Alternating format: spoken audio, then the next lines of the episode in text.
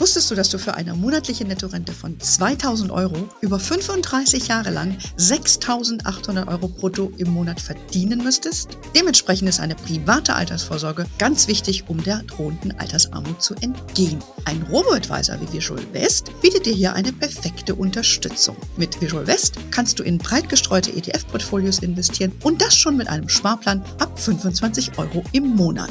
Mit dem Code HERMONEY24 erhältst du eine 50 Euro Prämie, wenn du dich für eine Investition bei Visual West entscheidest. Mehr Infos unter visualwest.de slash hermoney. Wenn man einen Mann fragt, ne, das tun ja Frauen ab und zu mal, so, was denkst du denn jetzt ja, in irgendeiner schönen, kuscheligen Situation? Dann kann es sein, dass der sagt nichts. Ne? Und äh, das stimmt dann sogar.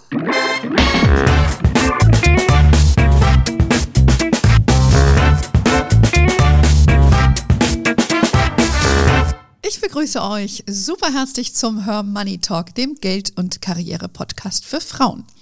Heute beschäftigen wir uns einfach mal mit uns selbst. Wir erkunden mal, was uns daran hindert, die Karriere zu machen, die wir möchten, beziehungsweise überhaupt Karriere zu machen. Dazu habe ich mir eine sehr versierte Gesprächspartnerin eingeladen. Sie ist Dr. Rebecca Reinhardt, eine der wenigen weiblichen Philosophinnen, Rebecca ist Spiegel-Bestseller-Autorin und stellvertretende Chefredakteurin des Philosophie-Magazins Hohe Luft. Ich wurde auf Rebecca schon vor einigen Jahren aufmerksam, weil sie ein sehr erfolgreiches Buch geschrieben hat. Das nennt sich Kleine Philosophie der Macht, nur für Frauen. Und vor kurzem hat sie ein neues Buch herausgebracht, das nennt sich Wachdenken. Und äh, ich kenne Rebecca als äh, sehr zierliche, aber sehr wortgewandte und auch sehr wortgewaltige Frau die mich immer wieder durch ihre pragmatischen Überlegungen überzeugt hat. Und es ist wirklich an der Zeit, dass ihr sie jetzt kennenlernt. Jetzt erstmal ganz herzlich willkommen bei uns im Podcast, liebe Rebecca. Liebe Anne, ich freue mich sehr, dass ich hier sein darf. Wir uns auch, du bist eine sehr viel beschäftigte Frau, vor allen Dingen mit deinem neuen Buch, was ja schon wieder ein paar Wellen schlägt, aber darüber reden wir gleich. Hm, wir fangen mal mit dem, mit dem an, was äh, einer meiner Lieblingsbücher ist, muss ich wirklich sagen. Äh, ich habe das bei mir stehen, da sind ganz viele Post-its drin und unterschrieben und ab und zu hole ich mir das selbst nochmal, um mich selber zu bestärken. Ähm, in diesem Buch Kleine Philosophie der Macht für Frauen beschreibst du sehr treffend viele Verhaltensweisen von uns Frauen. Ja, vor allen Dingen unser Hang zur Selbstoptimierung äh, und warum dieser Drang uns davon abhält, äh, Karriere zu machen. Und einen prägenden Satz von dir ist ja Mut zur Macht. Daran mangelt es ja äh, uns vielen Frauen und äh, überhaupt, was bedeutet denn Macht zu haben und wie können wir lernen, dazu zu stehen, ohne dass es uns wieder so als negativ für uns selber auch klingt. Ja, also zuerst mal möchte ich ein bisschen das Buch historisch einordnen sozusagen. Das ist ja schon vor ein paar Jahren rausgekommen, also erstmals, ja, mittlerweile hat es, glaube ich, vier Auflagen hm. oder so erzielt. Aber ähm, seitdem hat sich ja einiges getan. Ja? Es gab ja MeToo zwischendurch, ja. Dann allerdings gab es wieder Trump, ja. Also oh. es hat sich viel bewegt. Ich glaube, dass mittlerweile Frauen ähm, Macht ein bisschen anders sehen als noch zu der Zeit meines Buches beschrieben. Allerdings muss ich sagen, einige Frauen nur davon. Ich glaube, für das Gros der Frauen ist dieses Buch absolut valide, gerade was das Verhältnis zur Macht äh, betrifft. Also das Verhältnis Ich und die Macht, ja, meine ich. Weil das Interessante ist ja, ähm, Frauen haben immer so das Gefühl, Macht hat mit ähm, Weltpolitikern zu tun, eben solchen Schätzchen wie Trump oder Putin oder ja, vielleicht auch Zuckerberg, ja, irgendwelchen hm. Typen aus Großkonzernen, äh, den alten Platzhirschen mit den Kap Putzen-Shirts, ja, aber niemals mit sich selber. Und da ist eben meine erste Anregung mal zu schauen, tatsächlich die, die Herkunft des Wortes Macht kommt von dem gotischen Magan. Das heißt nichts anderes als machen. Ja, ganz einfach. Macht hat eine ganz neutrale Bedeutung. Es ist nichts Schlimmes. Ja, man kann etwas mit seiner Macht machen. Mhm. Und ich glaube, ja, der erste Schritt um mal sozusagen sein Macht, sein Verhältnis zur Macht zu überdenken. Falls man glauben sollte, als moderne Frau, Macht habe nichts mit einem selbst zu tun, wäre mal wirklich ähm, sich klar zu machen, dass Macht überall ist. Also es ist sozusagen von Anfang an schon gar nicht mal meine Wahl, ja, mich mit diesem Thema auseinanderzusetzen, sondern Macht ist überall. Macht ist in jeder Beziehung zu jedem anderen Menschen, die wir haben. Hm. Jede unserer Beziehungen ist eine Machtbeziehung. Und deswegen ist es so wichtig, uns sozusagen jetzt ökonomisch gesprochen, uns zu positionieren, ja. Und äh, wie gesagt, Angst wegnehmen, Macht heißt machen, Macht heißt gestalten, bewirken. Das ist toll. Und das Tolle ist, wir können es tun. Wir haben einen neuen amerikanischen Präsidenten, wir haben eine weibliche Vizepräsidentin, ja. Und das ist unsere Zeit, ja. Jetzt, wenn ich, wenn ich, wenn ich jetzt wann, ja, yes. denke ich. Shaka, yes we can.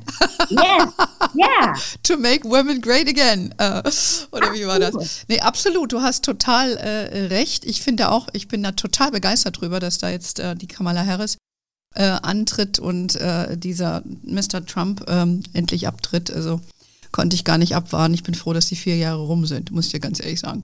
Aber du hast natürlich recht. Ähm, Macht kommt vom Machen. Ich denke, das können wir Frauen schon. Wir, wir tun ja gerne. Wir sind ja sehr fleißige Bienchen. Ich sage auch immer, Geld ist Macht. Würdest du das auch so sehen? Und das, glaube ich, ist auch für viele Beziehungen ein Thema. Ja, wes weshalb das auch oft schwierig ist, äh, wenn, wenn der eine mehr verdient als der andere, weil er sich dann vielleicht auch ein bisschen mehr herausnimmt. Ist das auch deine. Observation? Unbedingt. Also erstmal ganz wichtig, ja, ähm, äh, erstmal muss man natürlich genau auch schauen, was, was meinen wir, wenn wir sagen, Macht heißt machen, heißt natürlich nicht immer alles selber machen und nicht immer alles perfekt machen, sondern es das heißt auch mal machen lassen, ja, machen lassen. Das ist ganz wichtig. Reagieren lassen, nicht immer gleich selbst reagieren. Dann natürlich Geld und Macht, wenn wir sagen, jede Beziehung ist eine Machtbeziehung, das heißt also natürlich auch unsere Partnerschaften, unsere Intimbeziehungen, ganz wichtiges Thema, ganz wichtiges Thema. Frau und Geld. Ja, deswegen freue ich mich auch so, äh, bei dir zu sein und muss auch wirklich sagen, wenn ich das sagen darf, äh, dass du sozusagen den letzten Anstoß mir auch wirklich gegeben hast, hm. jetzt auch da wirklich mal konkret äh, ja, bestimmte Schritte zu unternehmen. Aha, sehr gut. Das ja. vertiefen wir dann mal später, was du dann äh, genau gemacht hast. Ich ja. glaube, du bist vielleicht jetzt die Aktien- oder ETF-Königin. Muss man mal gucken, was du da genau gemacht hast. Aber es freut mich, dass ich auch bei dir einen Impuls auslösen konnte. Äh, das ist doch, äh, freut, freut mich sehr. Ähm, aber wir, ich, ich bin ja so jemand, ich weiß nicht, ich glaube, das teile ich auch mit vielen anderen Frauen, ist, äh, so habe ich auch ein bisschen Money auch aufgesetzt. Wir lieben es ja eigentlich auch, effizient zu sein und ich selber auch Listen zu machen, abzuarbeiten, in die Aktion zu springen. Ja? Schuldig, total schuldig bin ich da. Und äh, ich weiß, dass es vielen anderen Frauen auch so geht. Wir haben ja bei Hermanni auch die Lebensphasen. Das ist ja auch so eine Art Liste. Und äh, da kannst du dich ja dann einfach auch so entlanghangeln und dann siehst du eigentlich auch schon, dass du eigentlich schon auch schon viel gemacht hast, ja, als du mehr als du denkst und dich da eigentlich auch ein bisschen wohler fühlst. Also dieses effizienzgetriebene Listen machen, abarbeiten ist so richtig so ein Frauending. Und äh, du beschreibst in deinem Buch aber auch dieses, diese Gleichung oder diese Geschichte äh, mit diesem Bauern, äh, der an seinen Pflanzentrieben zieht, ja, äh, damit sie schneller wachsen und sich wundert, dass sie dann aber doch nicht wachsen. Ähm, was empfiehlst du denn, das war also eine Analogie äh, für deine Empfehlung auch, was empfiehlst du denn Frauen, um diesen Effizienzwahn, äh, dem wir ja oft unterliegen, entgegenzuwirken und, und vor allen Dingen auch anhand dieses Beispiels mit dem Bauern? Ja, also diese wunderbare Anekdote stammt von Mencius. Das ist der berühmteste Schüler des Konfuzius gewesen. Es ist natürlich eine sehr berühmte Anekdote, die aber natürlich wie all diese Gleichnisse ungeheuer wahr ist, ungeheuer viel aussagt über den Menschen. Und ich glaube eben gerade auch sehr viel über die moderne Frau. Ja, ich gebe es gerne zu, ich oute mich. Ich bin total selbsteffizienz- und effektivitätsgetrieben. Ich bin mega Perfektionistin, absolut. Ich stehe dazu. Wozu habe ich das Buch geschrieben, ja, wenn ich selber weiß, wovon ich spreche.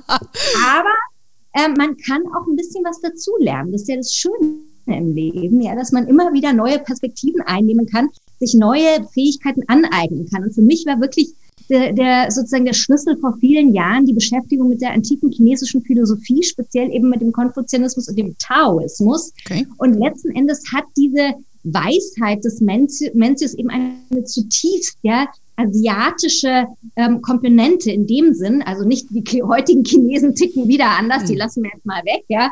Aber im alten China war man sehr verbunden mit der Natur ähm, als Agrargesellschaft, ja, die, die China war, als eine Gesellschaft, die kein Verhältnis hatte zu tickenden Uhren, sondern ein Verhältnis hatte zur Zirkularität, also zur Kreisförmigkeit der Zeit, ja, so wie eben auch Bäume wachsen und reifen, so wie Früchte wachsen sein, so wie, wo, so wie der Tag eben beginnt mit der morgendlichen Sonne, hopefully, und am Abend endet sie mit dem schönen Mond. Ja, es ist alles im, im Leben ist ein, ein Zirkel. Ja, wir wissen selbst, wir Frauen, unser Zyklus, der ist auch zirkulär. Also wie auch immer, auf jeden Fall äh, das ist eben dieses Schöne, dieses Naturverbundene, das die antike chinesische Philosophie hat. Und aus dieser Weisheit heraus kommt eben dieser geniale Lifehack für die moderne Frau aus meiner Sicht, nämlich Pflanzen wachsen nicht schneller, wenn man an, an ihnen zieht. Das heißt also, lass doch mal den Ball fallen, ja? Schau doch erst mal um, wo du dich überhaupt befindest. Schau dich um, beobachte ein bisschen, warte ein bisschen, mache nicht selbst wieder alles, sondern lasse machen. Schau einfach mal, wie der Kontext so sich darstellt dir. Schau einfach, wie die Situation, in der du dich gerade befindest, überhaupt beschaffen ist. Und man kann es so beschreiben, wie es der französische Philosoph äh, François Julien, der auch Sinologe ist, sehr schön getan hat. Man kann es mit dem ähm, Situationspotenzial beschreiben. Das heißt also, aus chinesischer Sicht, aus taoistischer Sicht hat jede Situation ein Potenzial, auf dem du quasi surfen kannst. Also du schaust erstmal, was ist sozusagen das, was von selber sich fügt, wenn du ein bisschen wartest, ja? Und was ist tatsächlich das, wo du jetzt ein bisschen Gas geben musst?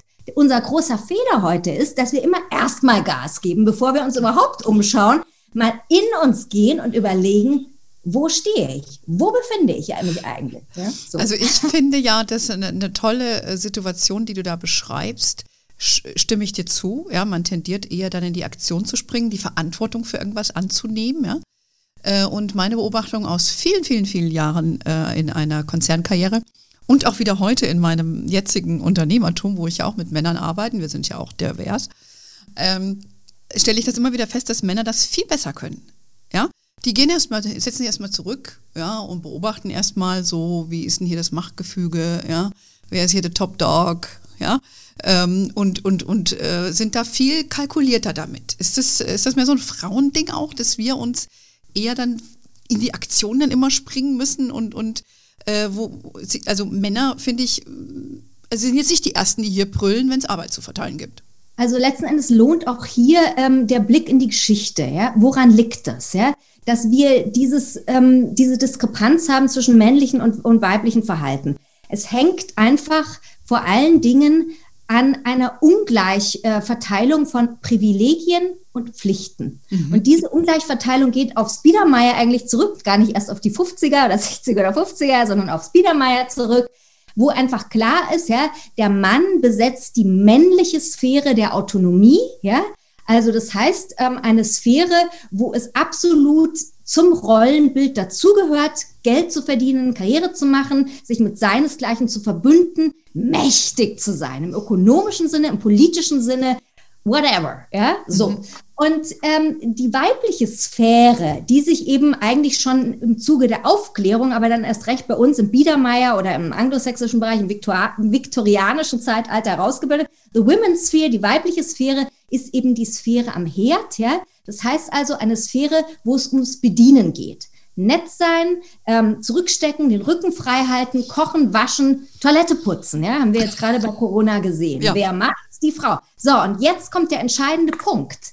Die moderne Frau des Jahres 2021 unterscheidet sich natürlich von einer Frau aus dem 19. Jahrhundert. Und worin? Darin, dass man heute von ihr erwartet, dass sie in beiden Sphären durchstartet. Mhm. Dass sie so, sozusagen sowohl das Harte, ja, wo es um Karriere geht, bedient, wie auch das Weiche, die fürsorgliche, die sorgende, die selbstlose Seite. Und das nenne ich den weiblichen Konf ähm, Glückskonflikt, ja, dieses Zwei-Sphären-Glück, ja, das uns kaputt macht. Und dieses ähm, äh, Zwei-Sphären-Glück, äh, ähm, das uns die Gesellschaft vorgaukelt, dass wir das erreichen müssten, ist natürlich nichts anderes als ein Marketing-Gag. Weil niemand, ja, in beiden Sphären gleichermaßen durchstarten kann und erfolgreich und glücklich sein kann. Der Tag hat 24 Stunden. Und es ist ein gesellschaftliches Problem. Und deswegen werde ich auch da so wütend bei diesem Thema. Und deswegen werde ich immer, ja, ich bin jetzt auch schon wieder beim nächsten Buch, ähm, mich dieses Themas anwenden, ja, weil ich habe Zeit, ja. Ich bin keine Working Mom, ich habe Zeit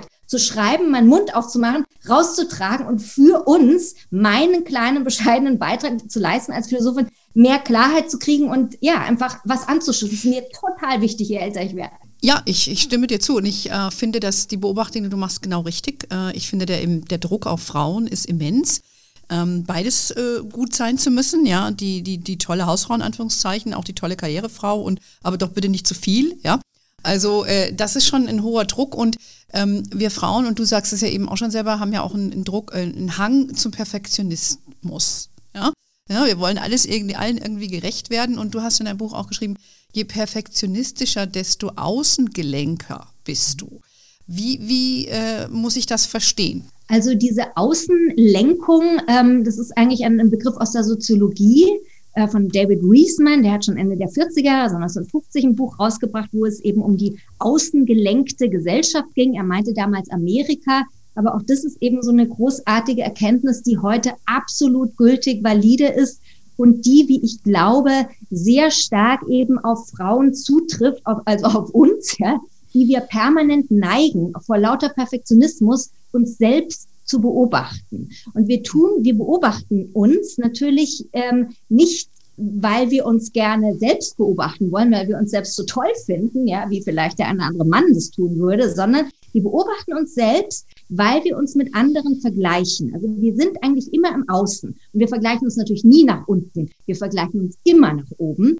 Und wir vergleichen uns vor allen Dingen, und ich glaube, das ist sozusagen das Novum an der Außenlenkung im 21.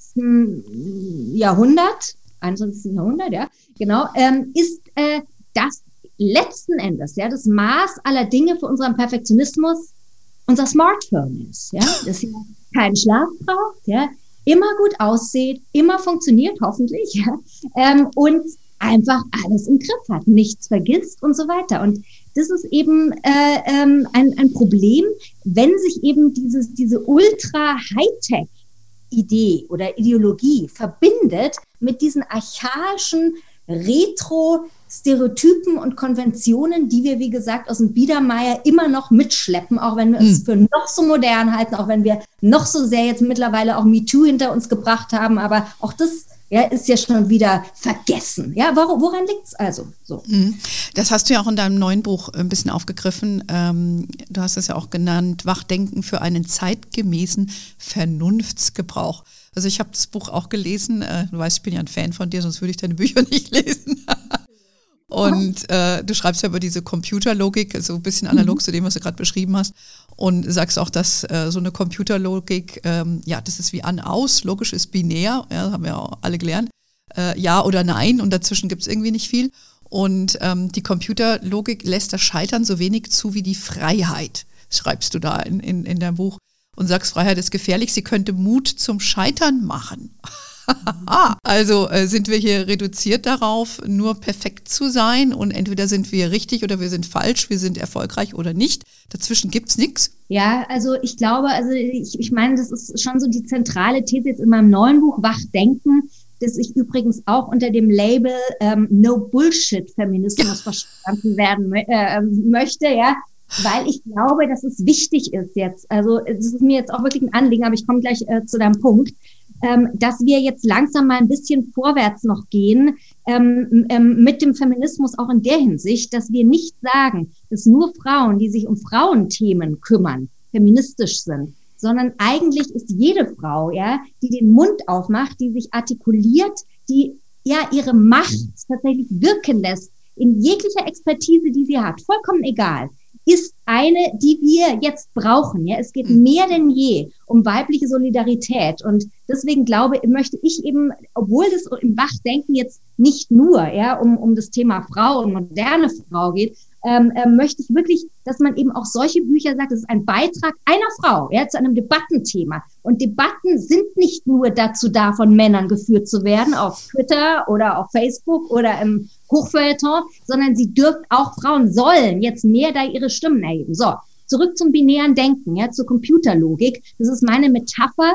Ich meine damit äh, nicht, dass ich in irgendeiner Weise digitalisierungsfeindlich bin. Übrigens im Gegenteil. Ich glaube nur, dass diese Angewohnheit, sozusagen permanent von Elektronik umgeben zu sein, immer digital zu arbeiten, jetzt erst recht seit der Pandemie, dass das so ein bisschen dazu verführt, selbst binär zu werden. Also heißt, entweder Problem oder Lösung. Ja? Wenn, ich kein, wenn ich keine Lösung habe für mein Problem, dann habe ich das Problem. Ja?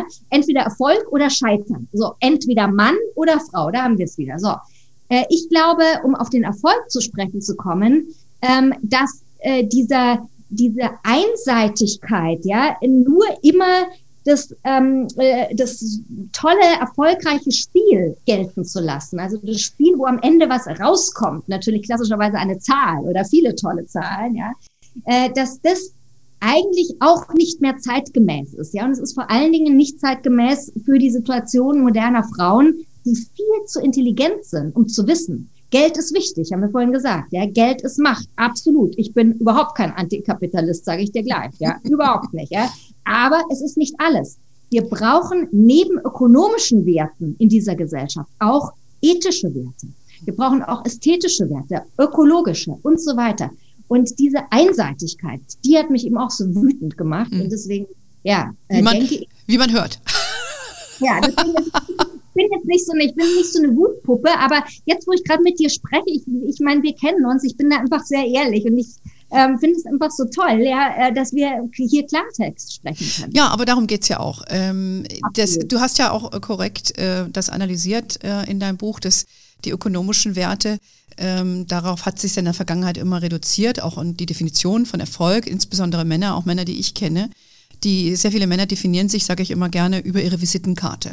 Ja, äh, das ist so das nach außen, ja. Oder wenn, wenn du einen Mann neu kennenlernst, ähm, dann ist es oft so dieses, äh, wie, so, wie, so ein, wie so ein Frühjahr, wie sie mit den Degen hin und her, nur check, check, check, ne? So, das kann ich und das, also, äh, das finde ich immer sehr interessant zu beobachten, wenn sie mit Frauen wie dir und mir Umgang haben.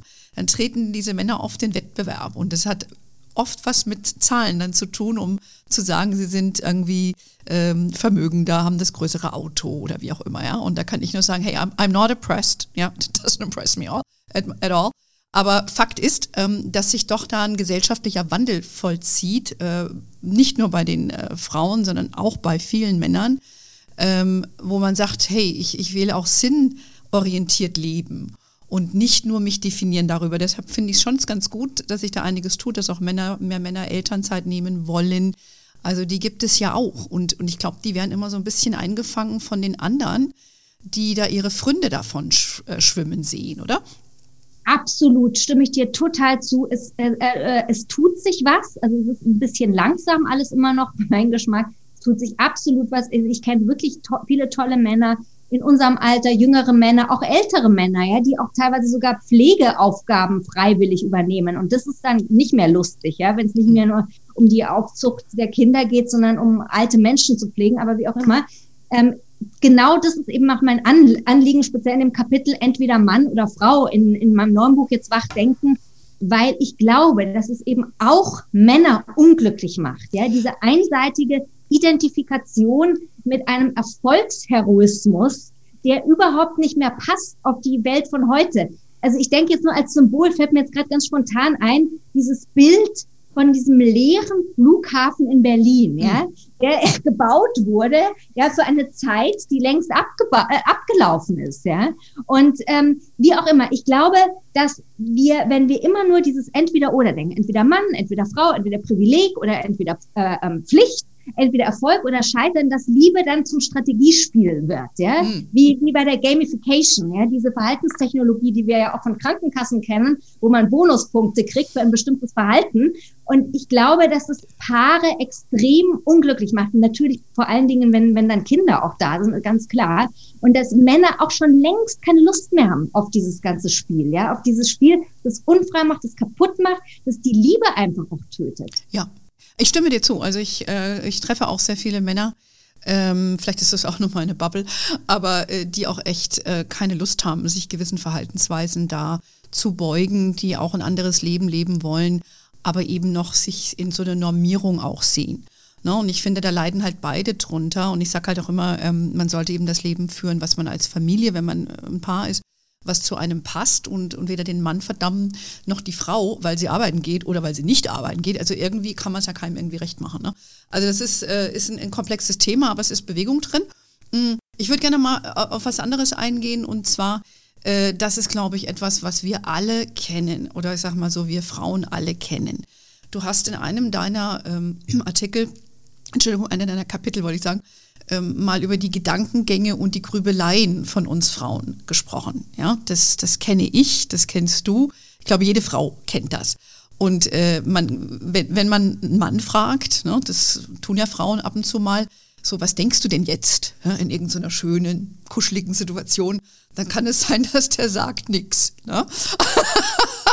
Und äh, das stimmt dann sogar, ja. Und äh, das habe ich gelernt. Und äh, aber ich bin ja auch schon äh, über 50.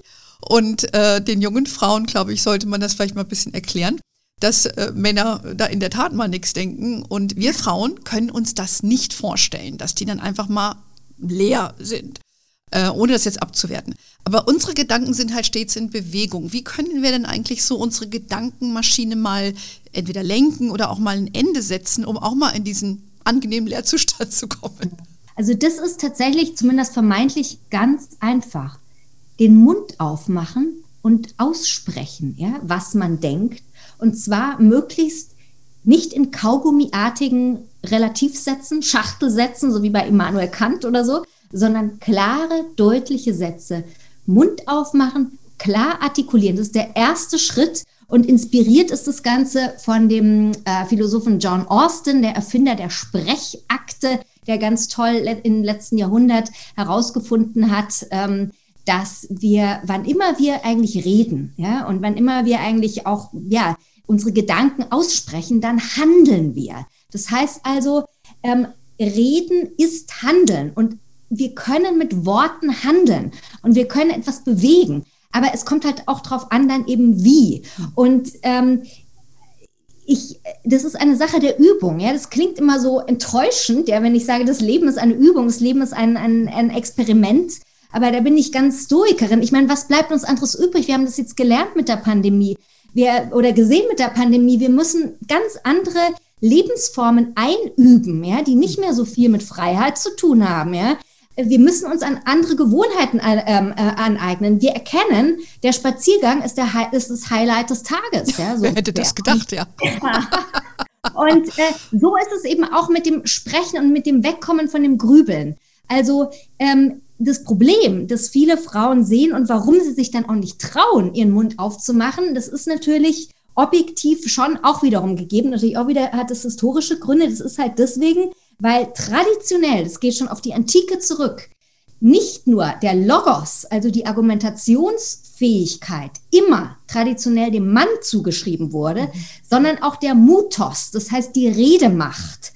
Und zwar immer, wenn es um den öffentlichen Bereich geht. Im Privaten darf die Frau ruhig schnattern. Ja, das kennen wir auch daheim, auch bei so traditionellen heterosexuellen Paaren. Ja, die Frau darf schnattern, telefonieren ohne Ende. Hauptsache, sie macht es daheim. Ja, und es sind alles so Frauenthemen. Ja, aber sobald sie auf die Bühne geht und man ihr mal ein Mikro in die Hand äh, äh, ähm, äh, drückt, ja, und das darf sie, das kann sie im, im dritten Jahrtausend nach Christus, dann äh, erblasst sie. Und warum erblasst sie? Weil sie Angst hat, den Mann zu schämen. Und das ist tatsächlich interessant. Ähm, sagt auch die Sozialpsychologie und die Sozialphilosophie. Das nennt man Entitled Shame, dieses Phänomen, das es bei Männern gibt, dass Männer sich also tatsächlich als traditionelle Privilegienträger beschämt fühlen, wenn eine Frau öffentlich spricht. Das ist natürlich unbewusst, ja, aber ist so. Und ich glaube, ein letzter Punkt, was wir uns klar machen sollten, was ist der Preis, ja, wenn ich darauf verzichte, den Mund aufzumachen, zu artikulieren, meine Idee zu äußern. Der Preis ist, dass dieses Reflexionsmartyrium uns in die Depression bringt. Ja? Viele Frauen, ich habe lange auch im klinischen Bereich gearbeitet, auch in der Psychiatrie, ehrenamtlich mit Depressionspatientinnen philosophiert. Es ist eine Katastrophe, was dieses Reflexionsmartyrium anrichten kann. Und es be bewirkt, auch äh, sozusagen ähm, hinzu kommt eben, dass es eben auch eine für, für andere Frauen schädlich ist, weil es eine also es ist ein bisschen ein komplizierter Begriff, aber ich erkläre es gleich, eine Stereotypisierung der Stereotype bewirkt. Oh. Also das heißt, ja, das heißt also, ähm, Frauen, die viel grübeln, die neigen dazu, best natürlich bestimmte Inhalte beim Grübeln zu haben. Und das sind oft Inhalte, oft, ja, die, äh, die teilweise viel damit zu tun haben, was typisch weiblich ist. Ja. Sie fragen sich, ähm, sie, sie werfen, machen sich nicht nur Vorwürfe und sagen, oh, da war ich nicht perfekt genug, sondern sie sagen, oh, war ich da vielleicht zu typisch weiblich, habe ich mir vielleicht irgendwas verbaut, weil ich äh, zu zickig war, zu hysterisch war und so weiter und so weiter. Ja. Und äh, das ist ihr aber natürlich bewusst, ja, dann ist sie schon wieder auf der Metaebene und dann reflektiert sie wieder drüber. Und äh, dieses äh, nicht nur sozusagen über typisch weibliche Phänomene nachzugrübeln, ist typisch weiblich, sondern das eben genau das zu tun, ist auch typisch weiblich und das bewirkt dann eine zu, zusätzliche Stereotypisierung der Stereotype, die uns mehr, mehr, mehr immer weiter zurückdrängt in die Ohnmacht und das muss nicht sein, das sollte nicht sein. Und da sollten uns wirklich alle gegenseitig empowern. Das heißt, es sollte für uns alle selbstverständlicher zu werden, aufzutreten, zu dir in Podcast zu kommen, wenn du uns einlädst, was wir uns alle wünschen. Ja? Ähm, jede Gelegenheit ähm, zu sprechen, auch zu schreiben in meinem Fall, zu nutzen, sich einzumischen. Ich glaube, wir, ja, eine einzige Frau kann es nicht ändern, aber auch das ist wieder ein Thema weiblicher Solidarität. Wir sollten das zur, zur neuen Norm machen, ja, da auch eben anerkannt werden und nicht nur bei Frauenthemen. Ja, wenn du, indem äh, solche Sachen halt ausgesprochen werden, wie jetzt von dir oder von anderen Frauen, die zu Themen was sagen, ist das auch so ein bisschen so eine Validierung von dem, was wir vielleicht denken, dass es uns nicht alleine so geht. Und dann kommt man vielleicht auch ein bisschen weg von dieser Stereotypen und dieser Vergleichbarkeit, indem man sagt, hey, das ist ja okay, man kann so sein und ich kann auch anders sein. Und äh, da, da hört man ja auch heute, Gott sei Dank, äh, sehr, sehr viel davon. Du hast eben auch schon ein paar Mal die, diese Distinction zwischen Mann und Frau ist es heute auch nicht immer mehr so klar. Also wenn ich so meine Kinder angucke und die Serien, die sie sich auch anschauen, äh, in den neuen Netflix-Serien zum Beispiel geht es auch sehr häufig um so Themen wie Gender Fluidity. Ja? ja? also die, die, die sehen, also der Gedanke wäre mir als junge Frau nie gekommen, darüber ja. nachzudenken, weil ich halt auch immer schon total eine Frau bin, würde ich jetzt mal sagen, vom Kopf her auch.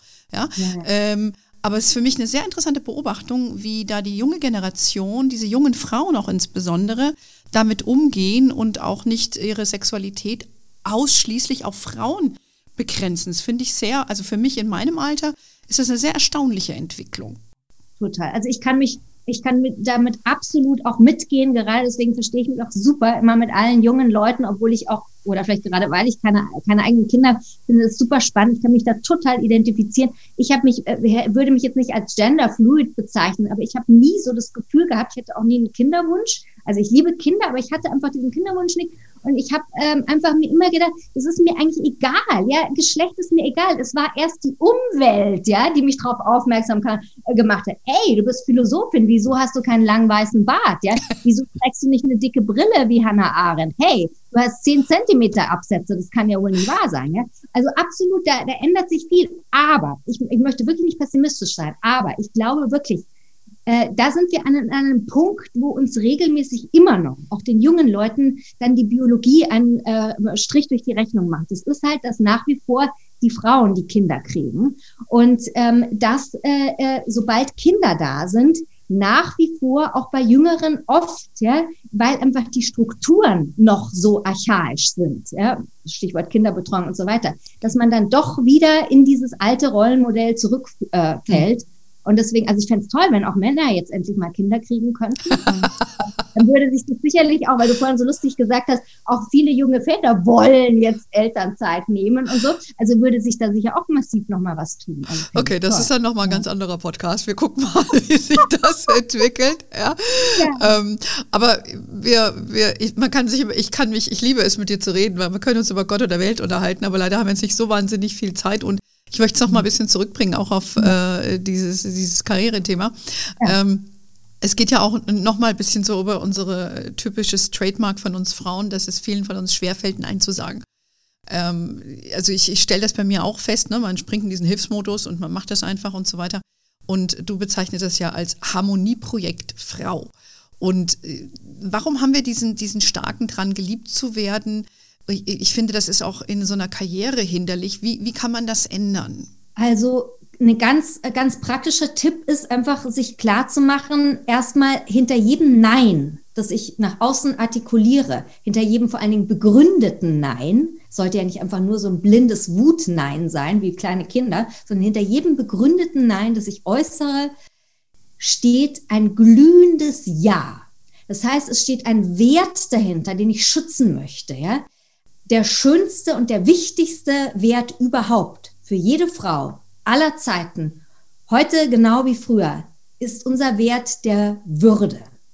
Die Würde ist die attraktivste Eigenschaft der Frau. Niemals ihr Haar, niemals ihre Position.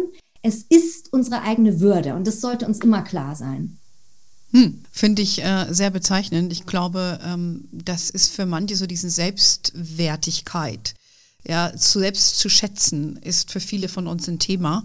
Ähm, ich würde mich da auch nicht aus, äh, äh, ich, ich nehme mich davon nicht aus. Ich muss gestehen, dass ich das auch für mich habe lernen müssen, äh, was du als jetzt mal als Würde beschreibst, aber auch so eine Selbstachtung und ja, diesen Selbstwert ohne Arroganz, das ist was anderes. Ja ähm, zu vertreten. Ich stelle halt fest, dass mir das mit zunehmendem Alter sehr, sehr viel besser gelingt.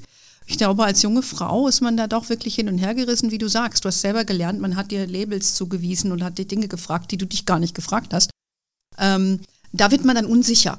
Ja, und, ja. und äh, ich glaube, dass äh, alle, die jetzt zuhören, Mädels, eure Würde, ja, mhm. kann euch niemand nehmen. Das ist übrigens ganz wichtig. Ja. Ähm, Vielleicht noch, wenn wir bei diesen Stereotypen sind, ähm, du hast äh, ja auch dieses Heidi Howard-Experiment äh, äh, zitiert. Da geht es ja sehr stark auch um die, die Stereotype. Äh, das hat ja, glaube ich, auch die, die Sheryl Sandberg in ihrem Buch ähm, beschrieben. Da geht es ja, glaube ich, um so ein Harvard-Experiment, wo eine erfolgreiche Frau, wo man beschreibt, wie sie ihren Weg gegangen ist und dann tauscht man dann die Namen aus Heidi mit Howard und dann kommt was ganz anderes bei raus, die Wahrnehmung von den, von den ja. Frauen. Diese Stereotype unterliegen ja nicht nur, äh, unterliegen wir ja alle. Also ich, ich muss sagen, in meiner langen Karriere äh, habe ich das auch gesehen, man schreibt so vielen Männern einfach mal mehr, äh, ja, Respekt gibt man denen, weil sie einen Anzug tragen, ja. Und ich habe auch beobachtet, dass viele Frauen einfach, weil die so wirken, ja, wie so ein Chef und also ob sie was können, werden die getragen auch von, von diesen Frauen. Das habe ich sehr häufig äh, beobachtet und ich bin halt eine, äh, die sagt, hey, uh, you don't impress me much. Ja, eines meiner Lieblingslieder von Shania Twain. ähm, und und äh, wie, wie, kann man Frauen ein bisschen eine Sensibilisierung mit auf den Weg geben? Ähm, zu sagen, hey, ähm, nur weil das jetzt jemand daher ist, der, der wirkt wie ein Chef, in Anführungszeichen, weil das eben dein, dein Bild im Kopf ist, ähm, da nicht so in Schockstarre zu verfallen, trotzdem dein Ding durchzusetzen? Also ich würde sagen, der erste Schritt ist einfach, sich bewusst zu machen, es ist eben die Macht der männlichen Norm, die da im Spiel ist. Also ah. seit jeher, ja, Geld gilt in so gut wie jeder Kultur dieser Welt das Männliche als das Normale, ja. Und das heißt also äh, auch, das, das Normale ist das sozusagen, was an, an, an das Maß aller Dinge dann, ja, an das alles eben auch verglichen wird. Und ähm, die Norm, die, die, ähm, ja, die diktiert, wie die Welt so zu sein hat. Und diese Macht der männlichen Norm, die, ähm, die zu brechen, das ist natürlich, äh, ja, das ist eine historische Aufgabe, ist klar. Wir sind ja auch schon seit vielen Jahrhunderten dran. Aber wie war nochmal die Frage?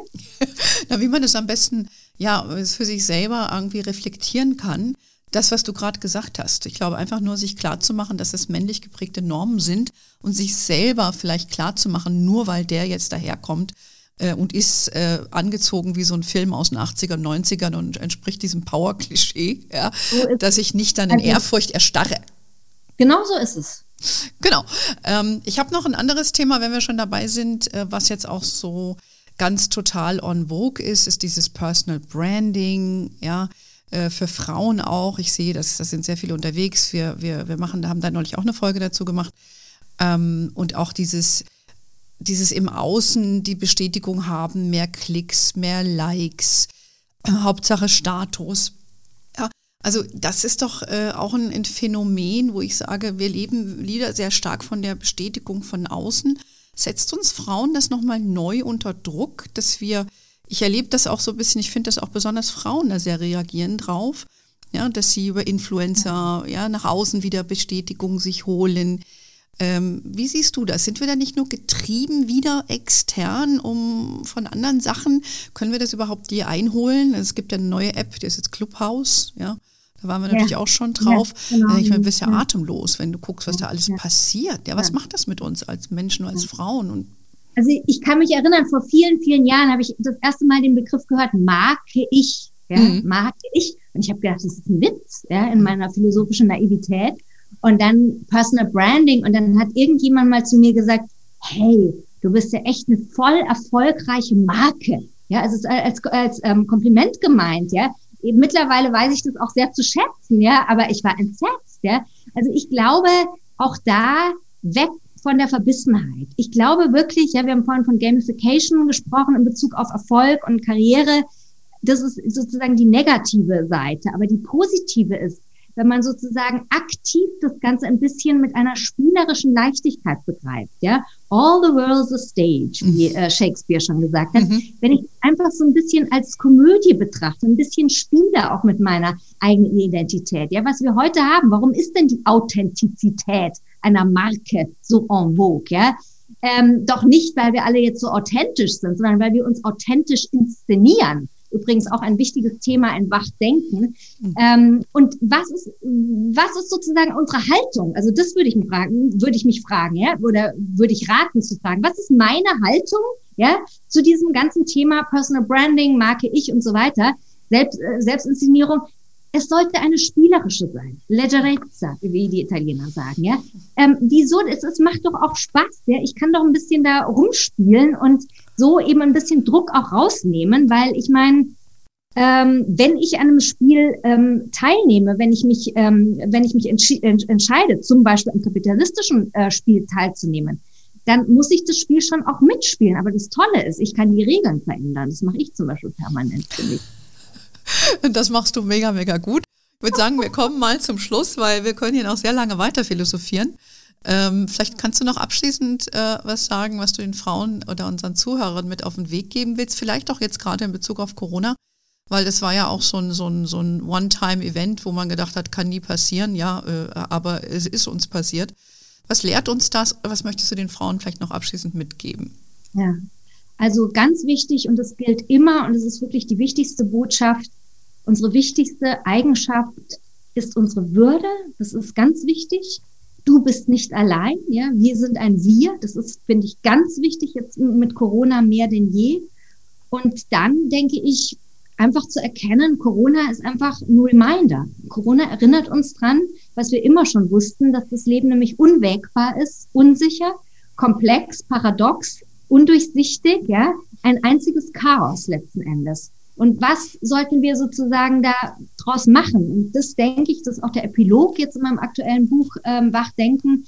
Und das denke ich, sollten wir zusammen mit anderen Frauen, mit jüngeren Frauen, mit älteren Frauen, aber auch mit den Männern und allen Geschlechtern zusammen praktizieren und üben. Es sind einfach drei Tugenden, nämlich Gegenwärtigkeit, Leichtigkeit und Liebe.